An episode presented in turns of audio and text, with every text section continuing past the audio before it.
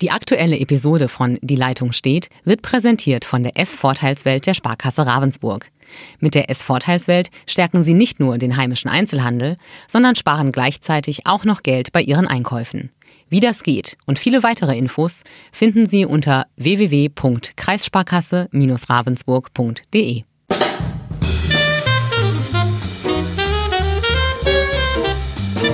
Die Leitung steht. Zwei Chefredakteure im Gespräch über Politik und Journalismus.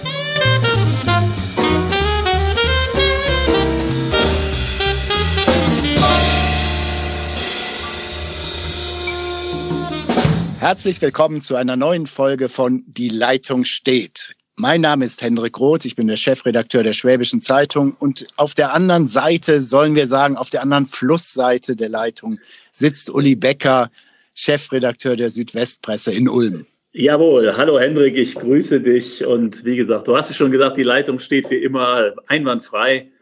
Und ja. wir sind selber gespannt, auf was wir heute alles kommen werden. Ach, wir haben ein ganzes Potpourri an politischen Themen, aber vielleicht doch mal ganz kurz, obwohl wir auch selber einen anderen Podcast anbieten, nämlich Anschwitzen, das sind so unsere Fußballexperten, äh, mal doch ganz kurz den VfB Stuttgart streifen. Ja, das äh, macht mir doch, ähm, nein, Freude macht es mir gar nicht, weil man natürlich sieht, wie sich ein Verein, der versucht hat, im letzten Jahr durchzustarten, jetzt äh, zerlegt und ähm, heute Morgen ist er dann Wolfgang Dietrich, der Präsident seit drei Jahren, ob 2016 ist er Präsident geworden, zurückgetreten ja. nach einer mehr als blamablen Mitgliederversammlung. Ja, das war schon nicht schlecht mit Polizeischutz und kaputten Wi-Fi, sprich WLAN und so weiter. Also gut. Ich will nur sagen, ich will gar nicht so in die sportpolitische Debatte rein. Einfach bemerkenswert, dass so ein großer Verein mit so viel Potenzial, mit so viel auch finanziellen Möglichkeiten, wo ich behaupte mal 80 Prozent anderer Vereine in Deutschland nur neidisch draufschauen, es einfach nicht gebacken kriegt. Ähm, ähnlich HSV oder sowas. Ne? Ja, das ist ähnlich wie beim HSV. Da steht ja der Kühne im Hintergrund und der äh, Wolfgang Dietrich hatte ja durch, durch wirklich ganz geschickte Politik auch eine Menge Geld reingespült. Die haben im vergangenen Jahr 61 Millionen Euro ähm, für 61 Millionen Euro Spieler eingekauft und sind dann in der zweiten Liga gelandet. Ich will das gar nicht alles vorwegnehmen, weil du ja gesagt hast, in eurem Podcast anschwitzen würdet ihr das alles ähm, in Gänze besprechen. Ja. Vielleicht nur ein Gedanke, den mir, der mir so kam, als ich mich darauf vorbereitet habe, dass dieses Land ja drei sehr unterschiedliche Bundesliga-Clubs, äh, beziehungsweise der VfB als Ex-Bundesliga-Club, zweite Bundesliga, äh, in seinen Reihen weiß. Da haben wir Hoffenheim mit Sponsor aus dem, aus dem Nichts gekommen, vor zehn ja. Jahren, auf, vor elf Jahren aufgestiegen in die erste Bundesliga. Also ein, wie man so schön sagt, Retortenclub, wobei ich nichts gegen Dietmar Haupt sagen will, der macht eine tolle Arbeit. Wie ich finde, werde ich mir viele Feinde einhandeln, finde ich aber. Ähm, dann den SC Freiburg, dieses, dieses Modell, wir halten immer an unseren Trainern fest, wir sind nachhaltig, wir sind, verfolgen langfristige Ziele und siehe da, damit hat man wirklich auf dem Niveau, das sie überhaupt anstreben können, was das Finanzielle angeht, großartige Erfolge. Und dann ist da der VfB, der so untypisch schwäbisch. Man denkt ja, sowas würde man nur im barocken Bayern finden, aber nein, auch im Schwaben findet man einen Operettenclub, der einen Skandal und ein Skandälchen nach dem anderen provoziert und man schaut staunend zu, wie ein Weltkonzern Daimler als Sponsor dabei ist und sich gefallen lässt, dass man mit dem Geld im Grunde nichts erreicht. Ja, und da fühle ich mich bestätigt. Ich, der alte Fußballromantiker, der sagt, es geht um den Sport und nicht um das Geld, sage natürlich, SC Freiburg an mein Herz, wie ihr es macht, ist genau das Richtige. Denn ihr habt Tradition im Gegensatz zu dieser komischen Hoffenheimer Truppe und so weiter dort. Also das Herz hier aus Württemberg schlägt für das badische Freiburg. Sehr gut. So, jetzt haben wir genug zum Sport gesprochen. Ganz Hendrik, genau. Kommen wir doch mal, ja, ja, ich finde, wir können mal wirklich uns mal die Landesparteien, zumindest einen Teil davon, äh, zur Brust nehmen. Wir haben letztens schon mal ziemlich viel über die CDU gesprochen, die lassen wir jetzt mal außen vor. Ich finde, auch die Grünen sollten wir mal ignorieren kommen wir zur sozialliberalen Koalition aus den 1970er Jahren. Da gab es nämlich lange eine Regierung aus SPD und FDP. Nicht in Baden-Württemberg, sondern im Bund. Aber wir haben noch beide Parteien auch im Landtag. Ja, aber ähm, sagen wir mal, von diesen von diesen äh, Größenordnungen der 70er Jahre, als Helmut Schmidt eine sozialliberale Koalition führte, in Bonn noch. Davon sind die beiden Parteien, ja, würde ich mal sagen, Lichtjahre entfernt. Genau. Wenn sie sich, wenn sie sich zusammentun, können sie froh sein, können sie froh sein, wenn sie zusammen 20 Prozent erreichen. Richtig. Und das ist irgendwo ein bisschen tragisch. Ähm, also sagen wir so, ähm, die FDP sowieso eher einstellig oder im leichten zweistelligen. Es ist halt dramatisch, was mit der SPD passiert. Ich muss nur so sagen, als Beobachter mit der berühmten Äquidistanz, also einer Distanz zu allen in etwa gleich, ähm, tut mir schon irgendwie leid für beide. Äh, ich finde den Parteivorsitzenden Stoch bei der SPD ganz gut aufgestellt und ähnlich sehe ich das bei Herrn Teurer von der FDP, den wir ja hier auch schon mal im Podcast hatten.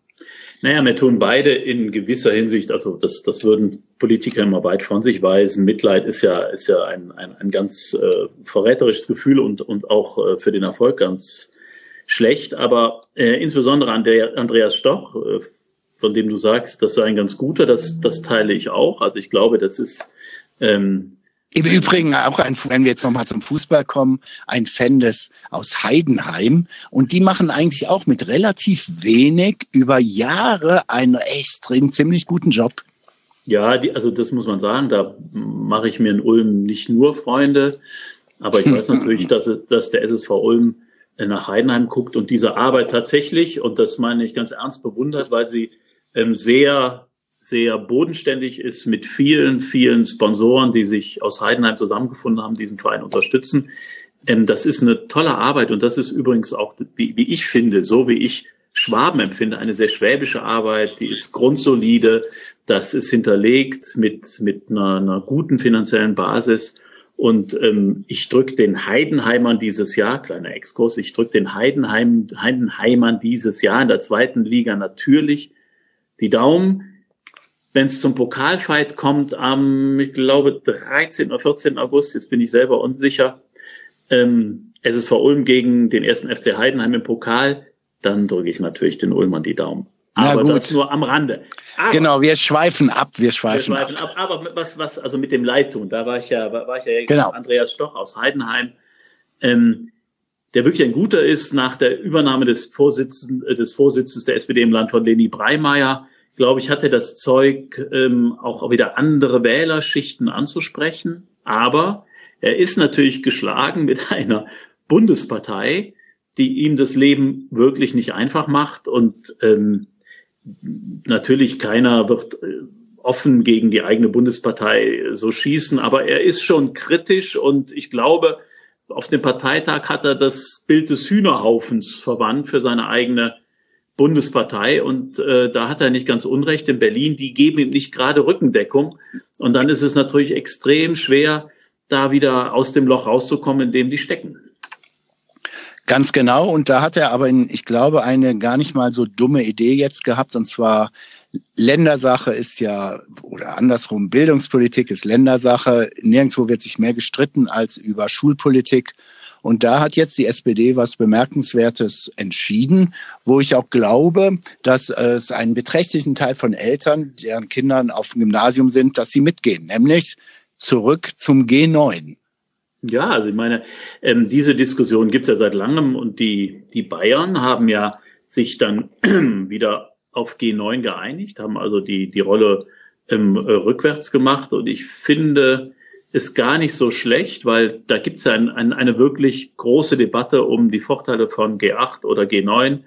Ähm, die Elternschaft ist da geteilt. Ich glaube, inzwischen sicherlich ein Stück weit mehrheitlich für G9, weil sie ja argumentieren, dass die Kinder dann währenddessen keine Zeit mehr hätten für andere Aktivitäten und vor allem, weil die Lehrpläne nie so recht an G8 angepasst sind. Also ich finde das nicht schlecht, ähm, dass man da sagt, liebe Eltern, ähm, beziehungsweise liebe Schulen, nicht liebe Eltern, liebe Schulen, ähm, ihr könnt euch da entscheiden zwischen acht- und neunjährigem Abitur.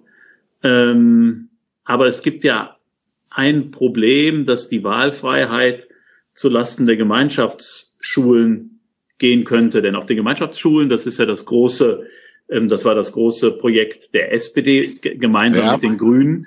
Auf den Gemeinschaftsschulen ist heute schon das neunjährige ähm, die neunjährige Gymnasialzeit möglich, äh, also bis in neun Jahren bis zum Abitur. Und das könnte natürlich zulasten dieser Schulen gehen. Und im Übrigen auch zulasten der Wirtschaftsgymnasien, der Berufsschulen, wo auch ein, ja, ein, ein ja, Gang bis, bis, also wo G9 heute schon möglich ist. Aber mir geht es einfach darum, dass er mal ein Thema entdeckt hat oder identifiziert hat, womit er glaubt, dass die SPD zumindest wieder wahrgenommen werden kann äh, und nicht an irgendwelchen akademischen Gewerkschaftsdebatten, die zum Beispiel Leni Breimeyer sehr gerne geführt hat. Ja, aber ich finde ja auch seine, sein Vorstoß für, eine, äh, für gebührenfreie Kitas ähm, fand ich ja gut, weil im Grunde ist das ja ein Punkt, der für viele Eltern eine ganz entscheidende Rolle spielt, gerade wenn man ganz knapp über diesen Beitragsvermessungsgrenzen liegt, von wo ab man verpflichtet ist, für den Kindergarten zu zahlen. Und dann kommt, ähm, kommen auf, auf junge Eltern echt hohe Belastungen zu. Und ich bin so von der, also ich, ich wäre, würde ja immer Kitas gebührenfrei stellen und stattdessen wieder eine Studiengebühr einführen, weil sie einfach viel gerechter ist. Die Kitas treffen oder sind für alle Eltern gut, während die gebührenfreien Studien natürlich ähm, auch jene mitfinanzieren, die keine Kinder auf die aufs, äh, auf die Universitäten schicken. Also von daher finde ich gebührenfreie Kitas ohnehin gerechter als das System, was wir jetzt haben. Bin ich leider bei dir. Also es wird Wie heute leider. keinen so großen Streit geben. Letztes Mal war besser, ne? Da wir, ja, ja, ja. Aber ich, ich kann einen kleinen Schwank bringen, auch für die Hörerinnen und Hörer. Ähm, wir hatten, oder wir, bei uns im Verbreitungsgebiet liegt ja Isny im Allgäu und da war die Zunftfeier, ein Riesenteil, im Riesenzelt und so weiter und so fort. Und da ist heute Friedrich Merz aufgetreten. Ach, der Friedrich. Und ja, und hat eine Rede gehalten, die im Übrigen gar nicht mal so schlecht war, recht launisch und so weiter. Und dann am Ende hat er gesagt, wie wichtig es wäre, jetzt sich für die Demokratie einzusetzen, aktiv in der Demokratie mitzuarbeiten, in den Parteien und sagte wörtlich, deshalb ganz amüsant, mir ist jeder lieber, der heute in die SPD eintritt und sich engagiert, als ein CDU-Mitglied, das nur mosert. Na gut, also das ist ja ähm, dieses, man muss sich, man muss sich für die für die äh, Demokratie einsetzen. Das hat er mit seinem Parteifreund Günther Oettinger gemeint, der das auch auf jeder Rede sagt. Aber, aber ähm, da hätte ja auch die Parteivorsitzende durchaus ein Stück beitragen können und, haha, wir sind wieder in der letzten Woche, dafür sorgen können, dass die demokratische Wahl eines Spitzenkandidaten in Europa nicht missachtet wird. Nochmal, auch das hat er angeschnitten. Nochmal, es ist gültige Gesetzeslage, dass es dieses Spitzenwahl, Spitzenkandidaten Prinzip nicht gibt. Da kann man hingehen, aber stand heute nicht. Aber das war ja letzte Woche, letzte wo Woche, ich auch klar 3-0 gewonnen habe. Wie Och, auch immer. das ist äh, 3-0. Ähm, kommen wir doch mal. Ist, das zu, unglaublich. Das, ja, ja. Kommen wir doch noch mal zu den Liberalen. Der, der Verlauf der Diskussion einfach ignoriert und dann sagen, ich habe 3-0 gewonnen. Das erinnert mich an den FC Bayern München, aber das nur. Ja, ja, ja, ja, ja, ja, ja, ja, wie auch immer. Kommen wir doch mal zu den Liberalen.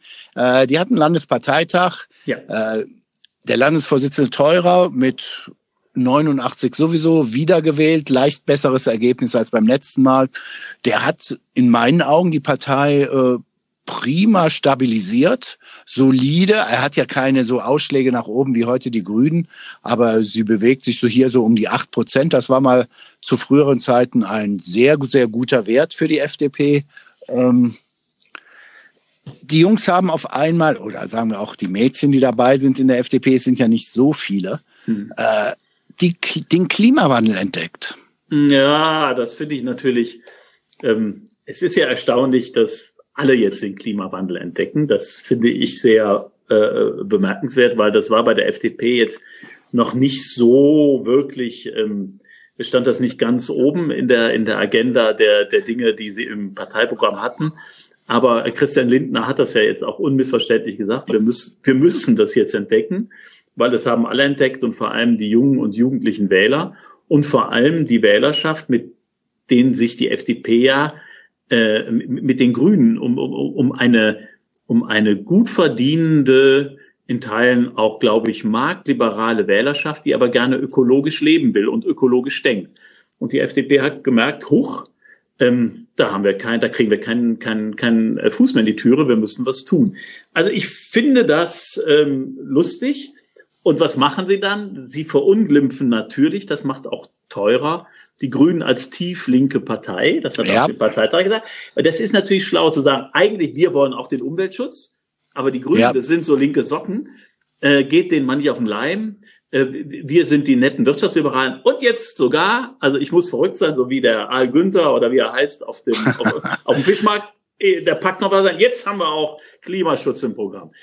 Hm. Glaubwürdig? Ja, und ich, ich bin auch in einem Punkt wieder bei dir. Ich finde sogar eine Dreistigkeit. Ich finde es, wo sagen wir mal diesen Punkt eben nochmal, wo Merz und Oettinger sagen, wir müssen uns für die Demokratie engagieren, dass es bei der FDP irgendwelche Reflexe gibt, die nicht hirngesteuert sein können, weil anders ist nicht zu erklären. Hm. Äh, direkt immer ein Vergleich Grün und dann sogar zur AfD mehrfach gehört jetzt wieder, so irrational die AfD bei den bei der Migrationskrise, bei Flüchtlingen und so weiter ist, so irrational seien die Grünen bei Klima und so weiter. Ich finde das definitiv nicht statthaft. Äh, ich finde es auch peinlich für einen Liberalen, der sowas von sich lässt. Ich erwarte von einem Liberalen intellektuelle Tiefe. Und das heißt, ich muss unterscheiden können zwischen einem demokratischen Gegner und einem Feind der Demokratie, was die AfD mittlerweile ganz klar ist.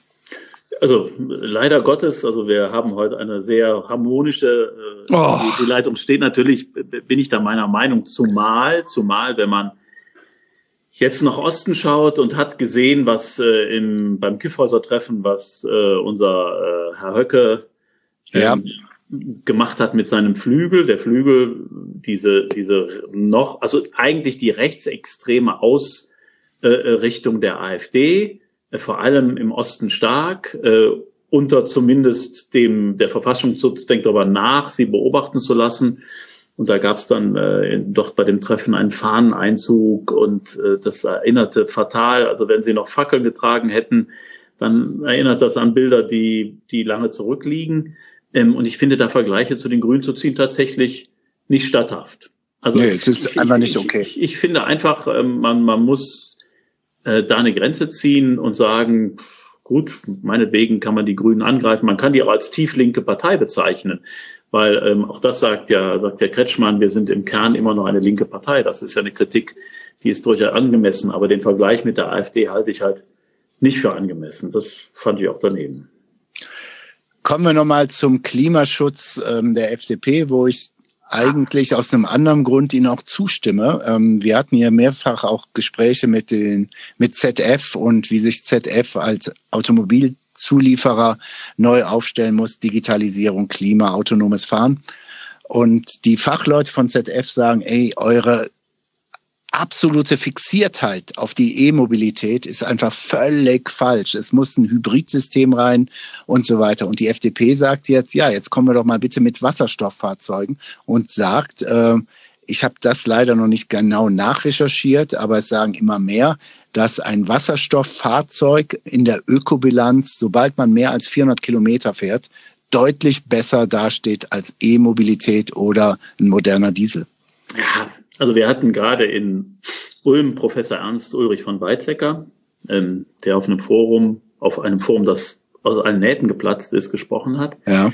Und der eine ähnliche Sicht hat, der sagt, also aus der Sicht der Wissenschaft, ähm, die e-, E-Mobilität ist durchaus wünschenswert und man kann das als Übergang sehen, aber aus Sicht der Wissenschaft ist Wasserstoff natürlich ähm, wesentlich ähm, emissionsgünstiger und vor allem viel günstiger in der in der äh, Energieherstellung. Also äh, das, das und und du brauchst den Verbrennungsmotor auch nicht umgestalten in dem Sinne, weil es also da wird weiter ein ein Stoff verbrannt, der dann aber nicht mehr aus aus fossilen Brennstoffen entsteht halt, sondern mit mit mit Wasser.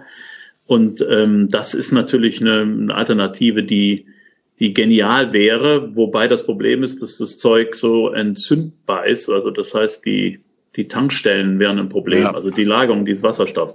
Aber da hat der Tiere gesagt, hey, lass uns das entwickeln, ähm, lass Baden-Württemberg zum Wasserstoffland Nummer eins machen. Ähm, nachdem Frau Karliczek ja das Münsterland zum Batterieland jetzt macht, weil sie 5 genau. Millionen reinsteckt. Ähm, sie hat bei uns bestritten, dass sie da irgendwas mit zu tun hätte und dass das nur Zufall sei. Kann man glauben, kann man nicht glauben. Ja, ich habe. Aber Wasserstoff wäre vielleicht nicht schlecht. War das nicht heute oder gestern eure Hauptzeile auf der Seite 1 von der ja. SWP? Ähm, ja. Gefiel mir, sehr schön. Vorwurf der Vetternwirtschaft zurück, hat sie bei uns im Interview gesagt. Aber wie gesagt, ich bin da ein bisschen skeptisch, ob das alles wirklich, wirklich 100 Prozent hm, ich komme von, ich komme nochmal von einer anderen Ecke als Ex-Südamerika-Korrespondent, der im Herzen natürlich tiefer Argentinier ist und so weiter. Ähm, ich sehe diese ganze Ein Argentinier aus ja. Äh, Ravensburg. Ja, ja, lustig, ja, sehr, sehr lustig. Wie auch immer. Also die Puna, da wird ja Lithium abgebaut. Eine Hochebene im Gebiet Argentinien, Chile, Bolivien. Äh, die wird gerade zerstört durch den Lithiumabbau, ähm, die in meinen Augen kann man wirklich auch so sagen, sehr korrupten Regierungen äh, kümmert es überhaupt nicht, dass die Natur kaputt geht. Ähm, Indigene Völker verlieren ihre Lebensgrundlage, weil zum Beispiel alle Alpakas oder sagen wir mal vereinfacht die Lama-Arten auf einmal äh, keine sauberen Brunnen mehr haben und so weiter. Und es wird auf Teufel komm raus Lithium rausgeholt. Ähm, das ist ein Verbrechen vergleichbar mit Koltan im Kongo, äh, wo sich der Westen schlanken Fuß macht, weil man sagt, ah, wir brauchen das so und dann sind wir ganz, ganz umweltbewusst. Aber da, wo es herkommt, äh, man muss es mit aller Bitterkeit sagen, verrecken die Leute. Naja, vor allem hätten wir, wenn wir, wenn wir in der Menge Elektromotoren bauen, hätten wir einen Bedarf, der ein, ein zigfaches dessen ist, was ja. wir heute brauchen. Und mir ist nicht ganz klar, wo das wie abgebaut werden kann und wie viel da überhaupt vorhanden ist. Ich glaube, es gibt wohl, es gibt wohl äh, eine ja, Produktionsweise, die aber deutlich teurer ist. Der folgt BMW in Bolivien. Aber dem gesamten Rest ist es völlig egal. Also Eben. hau raus den Scheiß. Und das finde ich kann also auch nicht die die Alternative sein. Von daher liegt die FDP gar nicht mal so falsch, all das mal hin zu hinterfragen. Und ja, dazu ja, ein Teurer, der sehr, sehr völker, völkernah, ich sagen, sehr nah an der Bevölkerung ist. Der war ja auch, glaube ich, der, war es nicht der erste direkt gewählte FDP-Bürgermeister? Hm, ja. Irgendwas sowas kann sein. Jetzt, jetzt nichts Falsches erzählen, dann kriegen ja. wir direkt, dann kriegen wir direkt einen bösen Brief. Wahrscheinlich von einem Teurer. Aber eins muss man dann auch in deiner FDP-Begeisterung mal dämpfen sagen. Ja, ja. Ähm, Äquidistanz, Äquidistanz. Äquidistanz, ja, muss man mal äh, sagen. Wenn man sich das heute so durchliest, was so eine FDP auf ihrem Landesparteitag dann sagt, dann denke ich mir manchmal, ähm, ob ich jetzt bei der SPD bin oder bei der CDU, bei den Grünen oder bei der FDP, dann wird, wir brauchen eine lebenswerte Stadt, es braucht günstigeren öffentlichen Nahverkehr. Dann haben sie, glaube ich, gesagt, mehr Blühstreifen auf den Straßen, damit die Bienchen auch was finden. Ähm, es braucht äh, billigeres Bauen, man muss mehr Wohnungen ja. haben und so weiter und so fort. Es gibt natürlich immer noch sagen wir mal, Fahrverbote für Dieselfahrzeuge, da gibt es natürlich Unterschiede. Es gibt sicherlich Unterschiede im Bereich des äh, Grundeinkommens und so weiter. Aber ein großer Teil und ein großer Teil der drängenden Fragen, also Wohnungsbau in den Städten, ähm, Klimapolitik, ein großer Teil dieser politischen Inhalte ist nahezu austauschbar und komplett gleich. Und ich finde ja. inzwischen, äh, ja, also wo ist denn da, habe ich jetzt eine gelbe grüne Partei oder eine grün-gelbe? Ist da alles nur noch dasselbe drin? Wenn ich mal ein bisschen schüttle, kommt am Rand so ein bisschen Unterschied raus. Aber Nein, sie eiern. Sie ja. eiern herum und Sie können sich eigentlich bedanken bei Ihrer Lichtgestalt Christian Lindner. Äh, das Rausgehen aus diesen Jamaika-Verhandlungen, dass er ja seitdem runterspielt und so weiter, hat ja vielleicht sogar in den ersten Wochen war das ja begründet und man konnte auch sagen, okay, verstehen wir FDP, ihr schlagt einen anderen Weg strategisch ein, wie ihr. Ja, aber den haben sie ja verlassen. Den so, haben sie ja verlassen. Also exakt. Und jetzt, jetzt merkt man, ey, das hat alles gar nichts gebracht. Die Leute reden über einen grünen Kanzlerkandidaten, in meinen Augen besser eine Kandidatin. Sie reden über alles Mögliche und die FDP bewegt sich, wie gesagt, nochmal zu Zeiten der sozialliberalen Koalition acht neun Prozent. Wunderbar. War man sehr stolz, sehr stark. Da gab es aber auch nur ein Drei-Parteien-System. Heute nur um die acht Prozent herum zu äh, lungern, äh, bringt gar nichts. Man spielt über, eventuell wird man zum Mini-Partner von Jamaika, so die große Koalition bricht. Also, poch, so, so. Naja, aber, ja, aber genau das ist das Problem, dass Lindner damals gesagt hat, ich, oder gedacht hat, ich werde so eine Art Macron in Deutschland. Und leider hat es dann doch keine Neuwahlen gegeben und dann war dieser Traum ausgeträumt. Im Moment, wie du gesagt, eiern die rum und haben nicht so richtig, ähm, also denen fehlt die inhaltliche Linie und dann sind wir wieder bei den beiden, sowohl Teurer als auch Stoch, kriegen aus Berlin so wenig bis oder äh, eigentlich mehr Gegenwind als Rückenwind. Ja. Und ähm, das macht denen natürlich schwierig, hier im Lande richtig Fuß zu fassen. Und das hat Teurer ja auch auf dem Landesparteitag im Prinzip angesprochen, als er relativ vorsichtig, aber doch ziemlich klar den ganzen Europawahlkampf kritisiert hat, ähm, mit einer auch nicht gerade überzeugenden Spitzenkandidatin, die natürlich dann auch quasi von Christian Lindners Gnaden da reingegangen ist. Naja, also der, der Michael Theurer ist jetzt nicht derjenige, der aufsteht und, und seine Parteispitze beschimpft. Dafür ist er zu zurückhaltend und vorsichtig. Aber ähm, aus seiner Sicht oder für ihn war das schon eine ganz klare Kritik. Ja. Ja. Was kann man noch sagen heute? Ich glaube, sonst langweilen wir unsere Hörerinnen und Hörer, wenn wir jetzt wieder noch was anderes aufmachen. Ähm, ich komme noch mal zu Friedrich Merz mit dem man halt auch ein bisschen Smalltalk betrieben hat. Und er hat da auch sich sehr, sehr vorsichtig äh, ausgedrückt und so weiter. Aber ich hab, wir haben so ein paar Koalitionsmöglichkeiten mal durchgespielt. Und ich glaube, Friedrich Merz würde sehr gern Jamaika haben. Er hätte ungern eine schwarz-grüne Mehrheit. Und ich glaube, er hält nach wie vor fest, auch wenn er es nicht sagt. Er sagt, er unterstützt AKK, das ist alles vereinbart und so weiter. Ich bleibe dabei, Friedrich Merz will Bundeskanzler werden. Ja, ich Das ist ja jetzt ganz bitter. Ja, okay, alles klar. ja, was soll ich dazu sagen? Ich glaube, der, das, der einzige Antrieb, den, den, den Friedrich Merz zurück in die Politik gebracht hat, war, ich will Kanzler werden. Also genau das, was ihm dann mit einer missglückten Rede auf dem Hamburger äh, Parteitag, da haben wir ja mal drüber gesprochen, ja. nicht gelungen ist, wo er, wo er irgendwie, äh, der Ball lag auf dem Elber und er hat es irgendwie nicht geschafft, das Ding zu versenken, äh, was er sonst, glaube ich, im Schlaf und mit verbundenen Augen kann. Er hat an dem Tag echt geschwächelt und das waren, glaube ich, die paar Prozent, die ihm gefehlt haben, um AKK zu schlagen. Ähm, so ist das nun mal, aber ich glaube... Ich habe noch eine andere These. Ähm, da will ich dich auch gerne ins Boot bringen. Er hätte mit uns und auch mit euch zusammen ein Interview zwei Tage vorher geben müssen, so dass das alle Delegierten aus Baden-Württemberg gelesen hätten. Ich glaube, dann hätte er das Ding gewonnen.